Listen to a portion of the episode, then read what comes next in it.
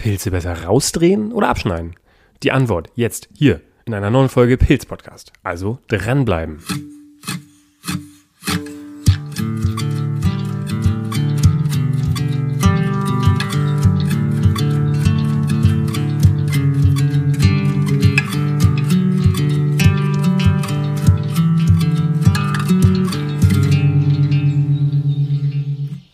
Hallo und herzlich willkommen zu einer weiteren fantastischen Folge vom Pilz Podcast.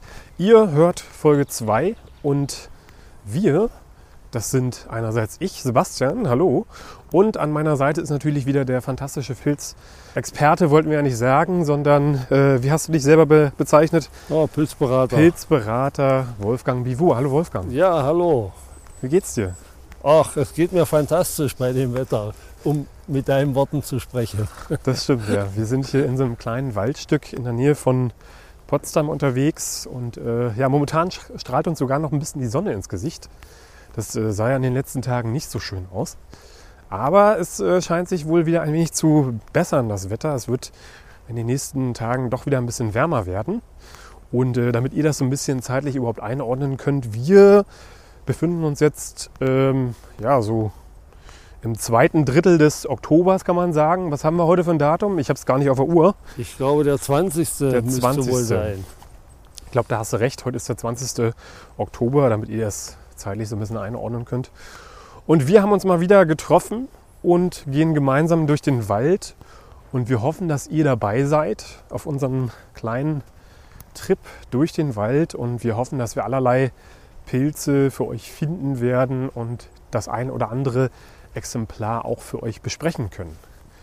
Wie immer könnt ihr uns natürlich auch auf Instagram folgen. Da werde ich dann ein paar Bilder machen von den Pilzen, die wir finden, damit ihr auch die bildliche Ebene habt und nicht nur unser Gerede hört, sondern man will sich das ja auch so ein bisschen mal anschauen, was hier besprochen wird. Und dafür haben wir diesen Instagram-Account eingerichtet.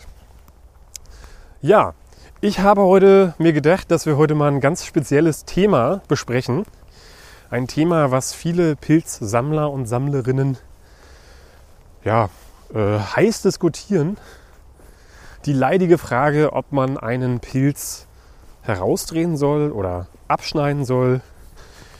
Ja, da gibt es ja zwei unterschiedliche Lager. Die einen sagen, Pilze auf jeden Fall abschneiden und die anderen sagen, nee, lieber rausdrehen. Und ähm, du hast sicherlich deine eigene Meinung dazu. Da würde ich aber gerne später drauf zurückkommen. Denn ich will erstmal ganz kurz überhaupt klar machen, was die unterschiedlichen Positionen sind. Ne? Also warum sagen denn die Leute, die die Pilze abschneiden, dass man sie abschneiden soll? Ja, die einen sagen, wenn der restliche Stiel im Erdreich verbleibt, dann fängt er an zu faulen und zu vergammeln und damit nimmt das Myzel Schaden. Ja. Und die anderen sagen dann sozusagen, ja, man soll den rausdrehen, weil äh, dem, ich, ich äh, tue dem Myzel nicht so viel Schaden zu. Dementsprechend ist es besser und Genau, ja, ja, solche Meinungen gibt es. Okay. Und um das abschließend zu klären, sollten wir vielleicht erstmal überhaupt uns darüber unterhalten, wie so ein Pilz überhaupt aufgebaut ist. ne? Das ist ja vielleicht gar nicht mal so uninteressant. Denn ähm, wichtig zu erwähnen ist ja, die Pilze oder das, was wir als Pilze bezeichnen, sind ja mehr oder weniger nur die Fruchtkörper, die wir da aus dem Wald herausholen. Ne? Der eigentliche Pilz ist ja unterirdisch, das Myzel. So ist es. Naja, unterirdisch oder wenn es Pilze die sind, die an Holz wachsen, natürlich das Holz. Genau, ja klar. Also der Pilz, eigentliche Pilz besteht ja aus so ganz feinem Myzel, so ein spinngewebartiges, feines Geflecht, was den Waldboden oder eben das Substrat, in dem der eigentliche Pilz wächst, durchzieht.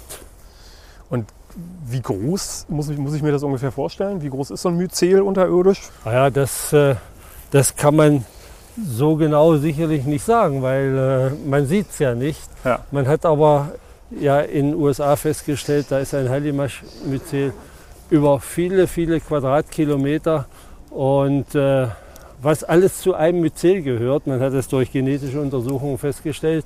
Also das kann schon sehr riesig werden, aber ich glaube, äh, das haben wir hier nicht so. Aber so ein Myzel äh, in den Baumbereichen, äh, um den Baum herum und wie auch immer. Also kann schon sehr groß werden. Okay. Oder noch anders, vielleicht bei manchen Pilzen, die auf Wiesen wachsen oder auf Grasplätzen. Ja. Da sieht man manchmal solche Hexenringe.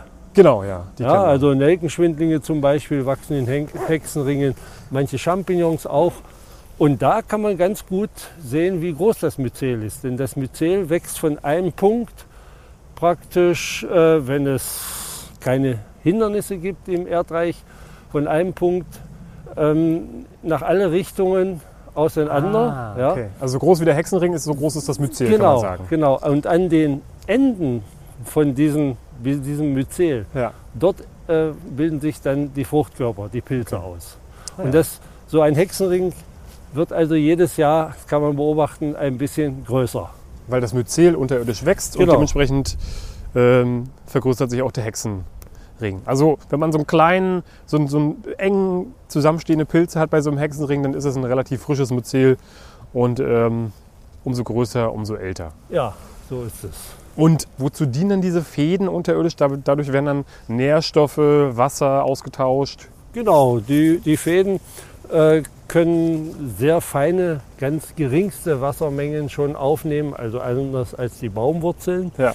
Und äh, deswegen gibt es ja auch diese Mykorrhiz, sogenannten Mykorrhiza-Pilze, wo das Myzel die feinen Baumwurzeln umspinnt Okay.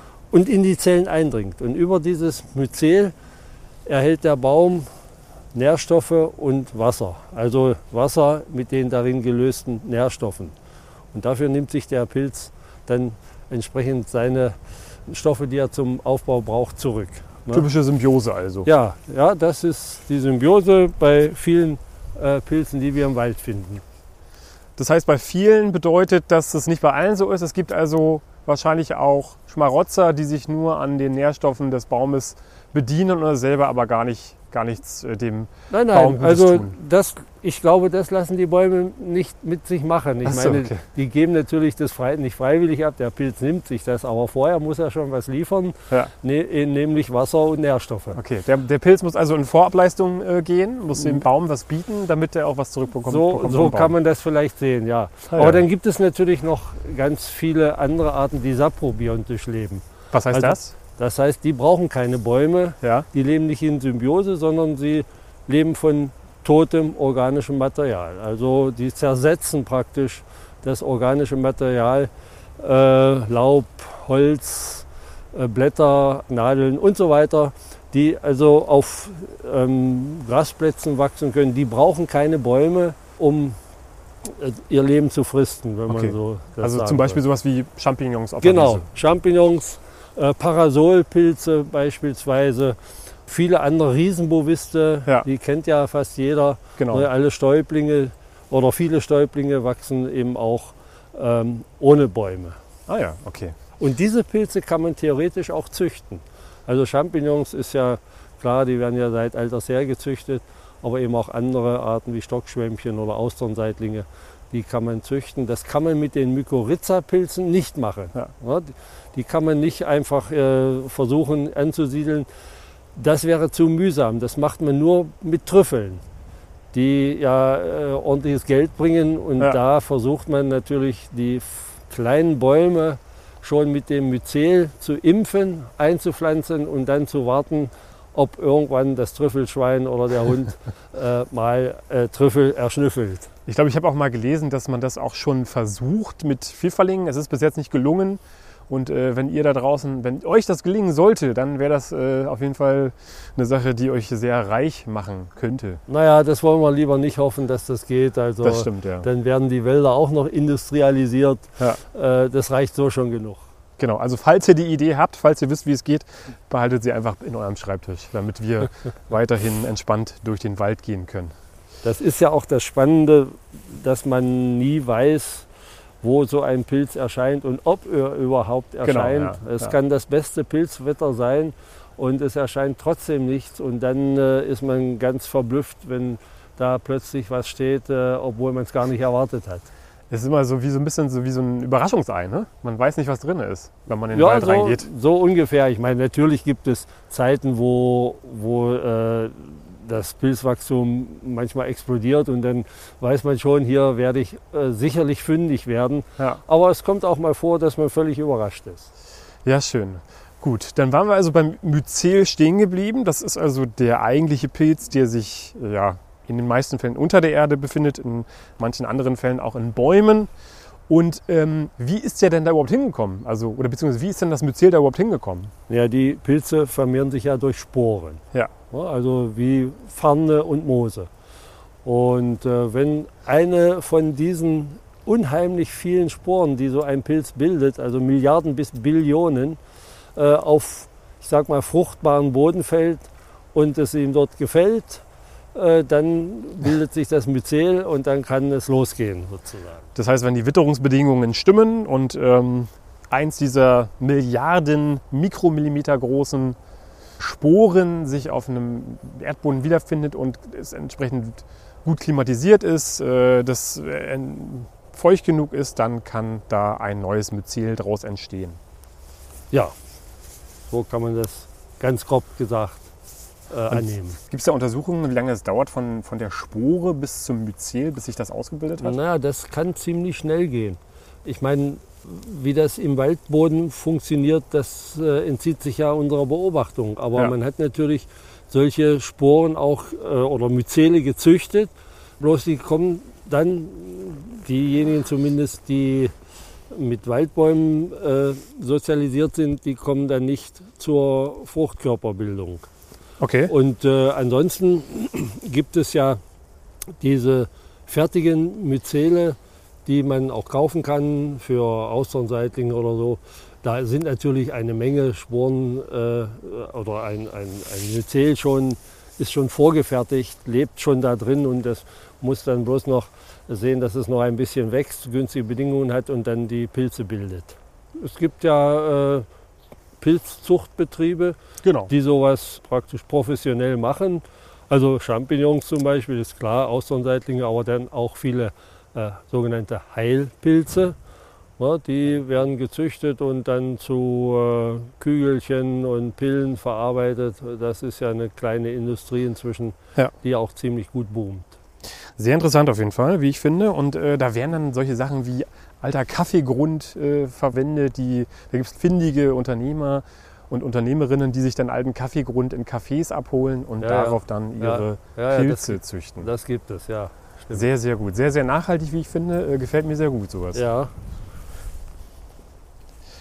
So, also wir haben also das Myzel im Boden und dann irgendwann kommt dann sozusagen der Fruchtkörper oben raus. Ja, also an dem Myzel werden schon lange, bevor es überhaupt die Pilze sprießen, werden sogenannte Primordien angesetzt. Das sind so Fruchtkörperanlagen, die äh, an bestimmten Myzelenden dann entstehen. Ja, Und die können schon Monate, Wochen, Monate vorher angelegt werden. Und die warten dann sozusagen, bis es günstige Witterung ist, um dann sich zu strecken oder zu erscheinen. Mit, durch Wasseraufnahme und so Okay. weiter. Nährstoffeinbau oder Kohlenhydrateinbau. das heißt, die haben keinen Kalender bei sich zu hängen, sondern die merken dann, wenn es irgendwie äh, warm genug wird und der Wassergehalt ausreichend ist, dann kommen sie endlich. Ja, naja, klar. Äh, also Pilze lesen ja kein Pilzbuch Ja. und äh, richten sich nicht immer danach, was in den Pilzbüchern steht. Aber es ist klar, viele Pilze äh, können nur bei bestimmten Bedingungen fruktifizieren und das heißt im, vorwiegend im Herbst, aber es gibt natürlich auch welche, die im Frühjahr wachsen und insofern äh, wissen die schon so ungefähr, äh, was der Kalender zeigt. Ne? Und man kann Frühjahrs m- äh, die man ja nicht isst, wird man nicht im Herbst finden beispielsweise. Sehr interessant auf jeden Fall.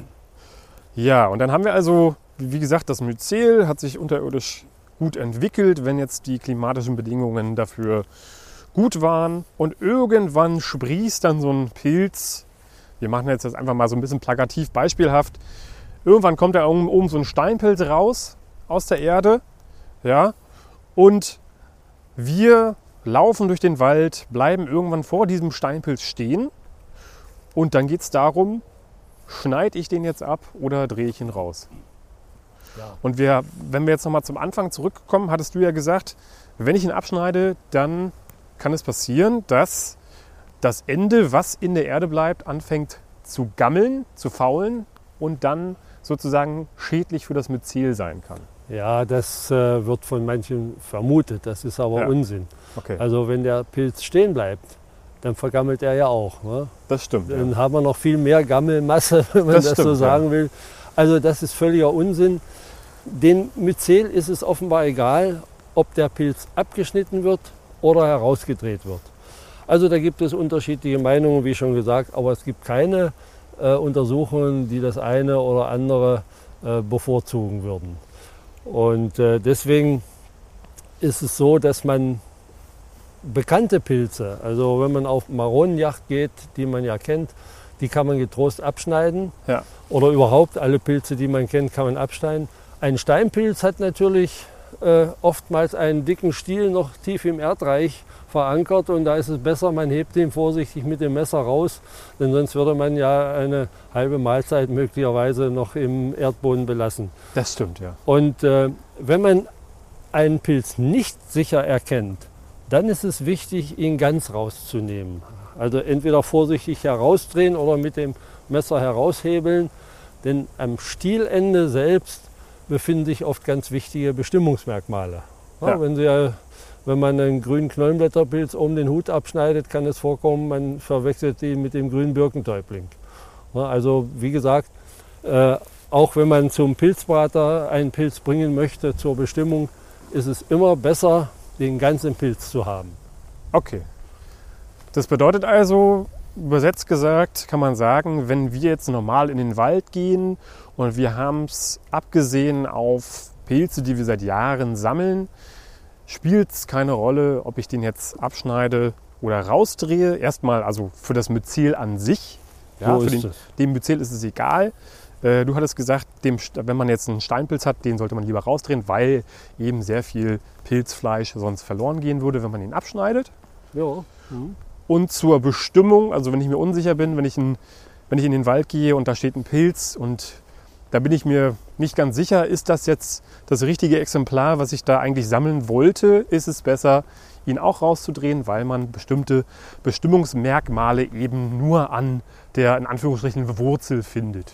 Ja, das ist äh, manchmal nicht nur, äh, sagen wir mal, äh, das makroskopische Merkmal, was man sehen kann, sondern zum Beispiel kann auch der Geruch eine Rolle spielen. Ja, Ähm, wenn man Täublinge sammelt, gibt es einen Jodoform-Täubling und der riecht eigentlich besonders intensiv nur am Stielende.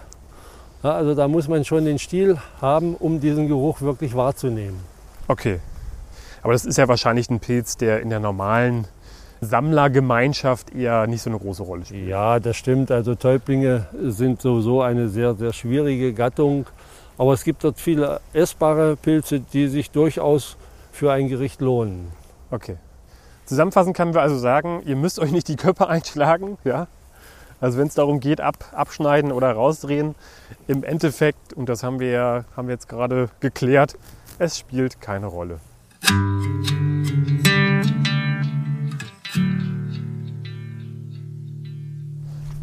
Ich finde auch noch ganz interessant, jetzt im Zuge dieser Diskussion, die wir jetzt gerade geführt haben, abschneiden oder rausdrehen, gibt es auch viele Mythen, die sich darum entwickelt haben. Ne? Manche sagen ja oder glauben, dass wenn ich einen Pilz abschneide und sie deshalb den Pilz auch abschneiden, dass dort ein neuer Pilz herauswächst. Das ist natürlich völliger Quatsch. Das ist unsinnig. Also wie gesagt, aus dem, wenn man ein Stück Stiel stehen lässt, wächst kein neuer Pilz. Das äh, wird immer gesagt, dass man das bei der Krause Glucke Ja, machen soll, ein bisschen stehen lassen, dass sich da wieder ein bisschen was bildet. Das kann durchaus sein. Aber das wird nie wieder eine schöne Krause Glucke, wie sie vielleicht frisch dort steht. das sind dann eher so Reste, die da so nachwachsen. Ja, ja, ja, ja. Aber dennoch ist sie sehr, äh, standorttreu. Ne? Das kann schon sein, dass man jetzt, wenn man in dem einen Jahr dort eine krause Kluge gefunden hat, kann es äh, durchaus möglich sein, dass man im nächsten und übernächsten Jahr dort auch wieder eine findet. Ja, das ist richtig. Also äh, die Krause Glucke ist ja, äh, sagen wir mal, eng begrenzt in ihrem Standort. Sie wächst ja an Kiefernholz. Genau, ja. Das heißt am Grunde alter Kiefern oder an Kiefernstümpfen. Und deswegen kann sie ja nicht weglaufen äh, mit ihrem Myzel. Sie muss sich, sie, sie, das Myzel lebt ja im Holz und deswegen wächst sie dort auch. Während bei den Mykorrhiza-Pilzen, also bei Steinpilzen zum Beispiel, die haben ja ein großes Feld, äh, sozusagen möglich, große Möglichkeiten, um den Baum herum im Wurzelbereich ihr Myzel zu bilden und dort auch Fruchtkörper anzulegen. Ja. Deswegen kann es passieren, dass man, wenn man einen Steinpilz gefunden hat, auch mehrere an der gleichen Stelle findet. Und bei der Krause Glucke ist das eben nicht so. Ja, es sind mal zwei, das kann durchaus sein. An einem, an einem Stumpf, das kann durchaus passieren. Aber ansonsten, wenn man die einmal geerntet hat, ist sie weg. Und man kann dann im nächsten Jahr wieder hingesehen, solange das Substrat, also das Holz nicht verbraucht ist, erscheint sie dort immer wieder, wenn die Bedingungen günstig sind. Ich habe schon ein paar Mal gemacht, dass ich, äh, wenn ich einen, in einem Jahr mal eine gefunden habe, habe ich mir da bei Google Maps einen Standort gesetzt, ja, um Ja. dann das im nächsten Jahr wieder zu finden. Ja, ja, Hat sogar auch schon mal geklappt, ja. tatsächlich. Ich Das kann man machen. Brauche ich nicht. Ich finde die auch so wieder. Ja, also in, in einem Waldstück, was man natürlich in, in hoher Frequenz besucht, klar. Ja, aber äh, ja. wenn ich jetzt in einem Wald unterwegs bin, den ich noch nicht so gut Ja, kenne, ja, klar. Mhm. ist das gar nicht verkehrt. Ne? Da hat uns die Technik so, einen- so, so einen kleinen Vorteil verschafft, auch beim Pilze sammeln, durchaus. Ja.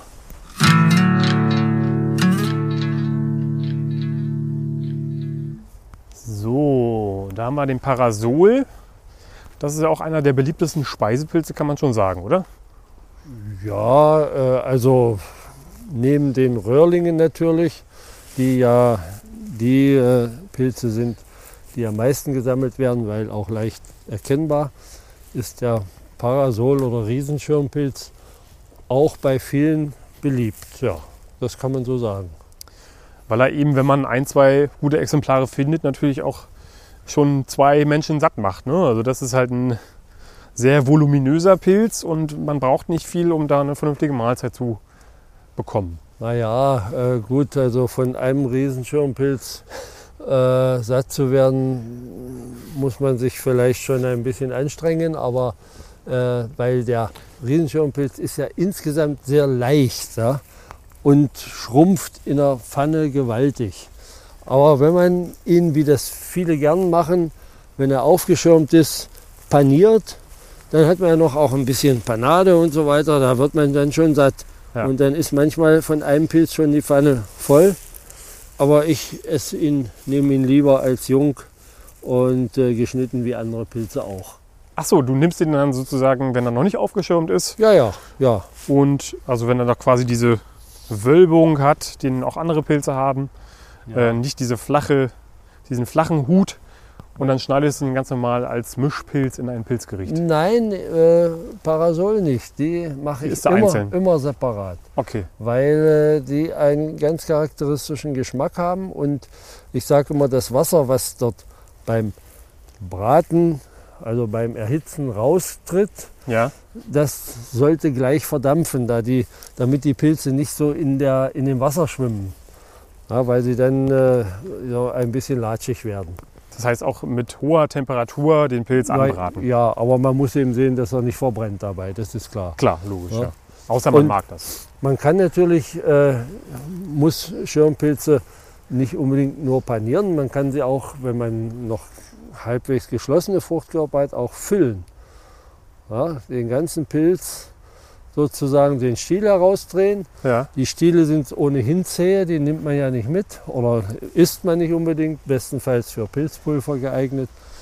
Ähm, Den füllst du dann mit einem kleineren dann noch? Oder? nein, nein, mit, mit einer Hackfleischmasse, Ach so, okay. mit einigen Zutaten natürlich, wie Feta-Käse und ein bisschen Mohrrübe und worauf man Lust hat. Die Masse wird dann vermengt und mit einem Ei noch dazu und dann kommen die praktisch in die Röhre und werden ausreichend gegart und äh, oben noch eine Scheibe Käse drauf, ist sehr lecker. Das klingt ja auf jeden Fall, das, das kenne ich noch gar nicht. Also da muss ich ja mal sagen, nicht schlecht. Da würde ich jetzt fast schon sagen, Hut ab. Pass mal auf, ich zeig dir mal, mal sehen, ob ich das jetzt finde. Na, doch vielleicht ja. finde ich vielleicht so am schnellsten. Ach so, hier. Ah ja. Das sind die, Mm. die, die gefüllten Parasol. Ne? Nicht schlecht. Ja, also ein bisschen Speck kann man auch noch reinmachen, je nachdem, je nach Gusto. Und gut, gut würzen und dann in eine Form stellen und äh, im Backofen. Gefüllter Parasol. Hm, lecker. Also das wäre, glaube ich, auch nochmal so eine, also ich muss ja dazu zugeben, diese, diese typische Art, ihn zuzubereiten, dieses Panieren und dann in der, in der Pfanne anbraten, ist ja irgendwie nicht so meins. Ne? Also hab ich, haben wir früher auch viel gegessen, auch Ja. so Boviste natürlich auch so in der Form zubereitet. Ja, ja. Aber irgendwie äh, habe ich das verloren. Also mo früher mochte ich das gerne, mittlerweile mag ich das irgendwie nicht, nicht mehr so gerne. ja wir, ich habe das auch schon ewig nicht mehr gemacht, weil ich anders das besser finde. Ja. Aber das ist wie gesagt Geschmackssache. Aber es kommt immer wieder vor, dass auch nach Verzehr von diesen Riesenschirmpilzen Bauchgrimmen auftritt. Okay. Und ich denke mal, das kommt auch daher, dass dieser Pilz, wenn man ihn paniert, wird ja unheimlich viel Fett auch gebraucht. Ja. Ja, und der Pilz, die Kruste ist vielleicht schon äh, braun und der Pilz innen ist noch gar nicht durchgebraten. Okay, ja, ja. Das könnte durchaus sein, dass das eine Rolle spielt. Das kann man natürlich hinterher immer schlecht sagen. Aber es kommt eben vor, dass äh, er nicht vertragen wurde. Hatten wir schon, schon des Öfteren mal, kommt jedes Jahr vor. Aber das heißt nicht, dass er kein guter Speisepilz wäre. Also er ist schon sehr, sehr gut zu essen. Und ist er denn bei uns in unseren Breitengraden, kann man ihn verwechseln mit äh, Exemplaren, die vielleicht giftig sind? Naja, bei, bei den Riesenschirmpilzen muss man auf den genatterten Stiel achten. Mhm. Ja, die, äh, es gibt verschiedene Riesenschirmpilzarten und auch in verschiedenen Gattungen. Ähm, alle Riesenschirmpilze, die einen genatterten Stiel haben, Was meinst du mit genattert? ja, das ist so bänderartig um den Stiel. Ja. Um, oder man kann vielleicht auch sagen, etwas schuppig Mhm. sieht es aus. Das passiert nämlich, wenn der erst äh, im ganz jungen Stadion befindliche Pilz hat ein, na, eine braune äh, Stielhaut. Und wenn der Stiel, da muss noch ganz klein sein, und wenn der Stiel sich streckt, dann reißt diese, diese äußere Haut auf. Die wächst nicht mit und Mhm. bleibt dann so als Natterung oder Schuppen am Stiel zurück. Bei den äh, verschiedenen Arten ist diese Natterung mehr oder weniger deutlich. Beim gemeinen Riesenschirmpilz ist sie ganz, also den man auch Parasol nennt, ist sie ganz stark ausgeprägt. Ja. Und alle diese mit dem genatterten Stiel sind grundsätzlich essbar. Okay. Und dann gibt es aber eben Riesenschirmpilze, die einen weißen Stiel haben, die Safranschirmlinge. Und äh, wie der Name sagt, beim Ankratzen, wenn man diesen Stiel ankratzt, läuft dieser Stiel Gelblich an. so Safranrot oder Mohrrübenrot oder wie auch immer man Ja. das bezeichnen will, Weinrot an. Und bei diesen Arten äh, muss man aufpassen, denn da gibt es einen äh, giftigen Vertreter, den Gartenschirmpilz. Okay. Ja, also bei rötenden Schirmpilzen immer ein bisschen vorsichtig sein. Die, die muss man dann schon genau kennen. Rötende, nicht genatterte sozusagen. Ja, ja also rötend, wenn man sie verletzt. Und gibt's, ist der, kommt der bei uns vor? Ja, ja, ja, ja. Und auch so häufig wie, der, wie der gemeine Riesenschirmpilz? Nein, nein, nein, so häufig nicht. Äh, Der Gartenschirmpilz, wie der Name schon sagt, Wächst im Wald. äh, bevorzugt stickstoffreiche Standorte. ja. Also ein Komposthaufen kann Ja. auch vorkommen, aber auch draußen in der Landschaft, wo ein bisschen so in, in, bei Brennness, wo Brennnesseln wachsen oder so, auch an Straßenrändern habe ich ihn gefunden. Ja. Also das kommt vor. Äh, er ist oder wo am Waldrand vielleicht was äh, Gartenabfälle hingekippt wurden, machen ja viele auch. Ähm, und äh, da kann er wachsen.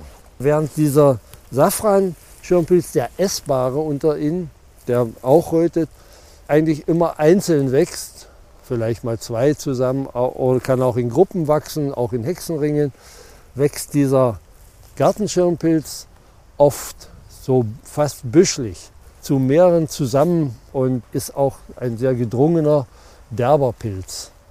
Okay.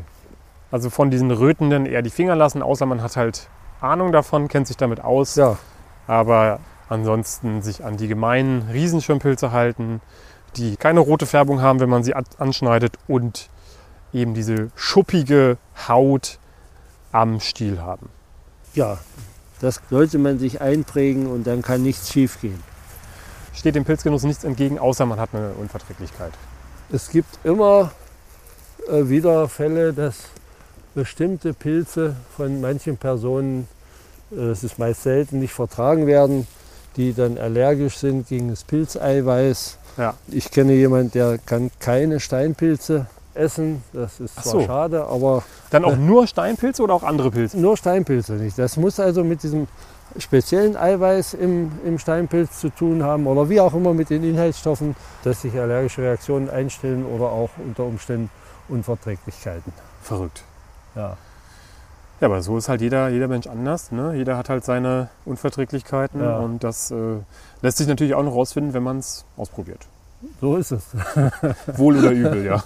Ja, ja, ja. ja.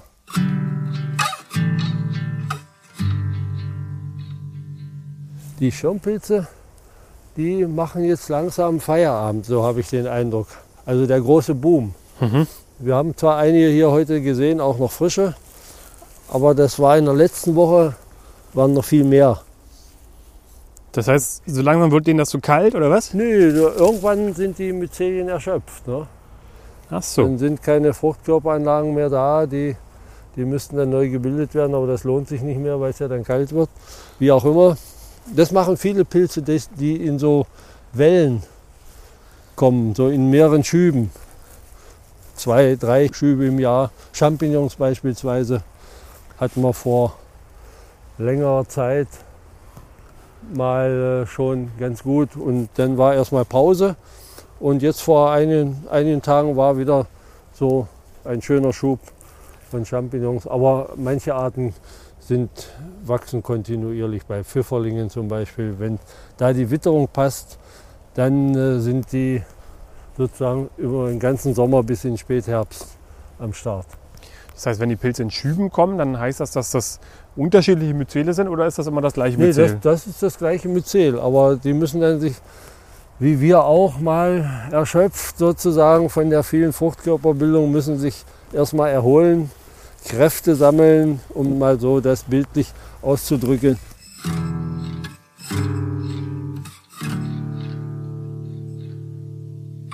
So, Wolfgang, das war's mal wieder für diese heutige Ausgabe. Es hat mir sehr viel Spaß gemacht, hier wieder mit dir durch den Wald zu laufen und äh, neue Eindrücke aus dem Wald zu bekommen. Ich hoffe, euch da draußen an den Endgeräten hat es auch gefallen. Wenn ja, oder falls auch nicht, schreibt uns gerne eine E-Mail. So ein bisschen Feedback ist natürlich immer nicht schlecht. Da freuen wir uns. Wir wollen uns ja auch verbessern, stetig verbessern und für euch das Beste rausholen. Wie gesagt, mir hat sehr viel Spaß gemacht. Ich habe sehr viel gelernt. Wenn ihr Fragen habt, schickt uns einfach eine E-Mail an info.petspodcast.de. Schreibe ich unten nochmal für euch rein, könnt ihr nochmal nachlesen. Und da könnt ihr uns Fragen schicken, da könnt ihr uns Feedback schicken, da könnt ihr uns Verbesserungsvorschläge schicken und so weiter und so fort. Ja, wir werden da auf jeden Fall darauf eingehen. Wenn ihr Fragen habt, werden wir die natürlich auch in einer der kommenden Folgen beantworten. Und wir haben natürlich auch einen Instagram-Account, da könnt ihr uns folgen, pilzpodcast bei Instagram. Ja, folgt uns da, äh, schreibt uns gerne auch mal ein wohlwollendes Kommentar darunter. Ähm, ja, und wir würden uns freuen, wenn ihr wieder einschaltet beim nächsten Mal. Wolfgang, vielen Dank, dass du dabei warst. Hat mich gefreut. Macht immer Spaß, im Wald zu sein. Das stimmt, da hast du recht, da sagst du was. Gut, mit diesen Worten wollen wir uns verabschieden. Macht's gut, Leute. Okay, und tschüss.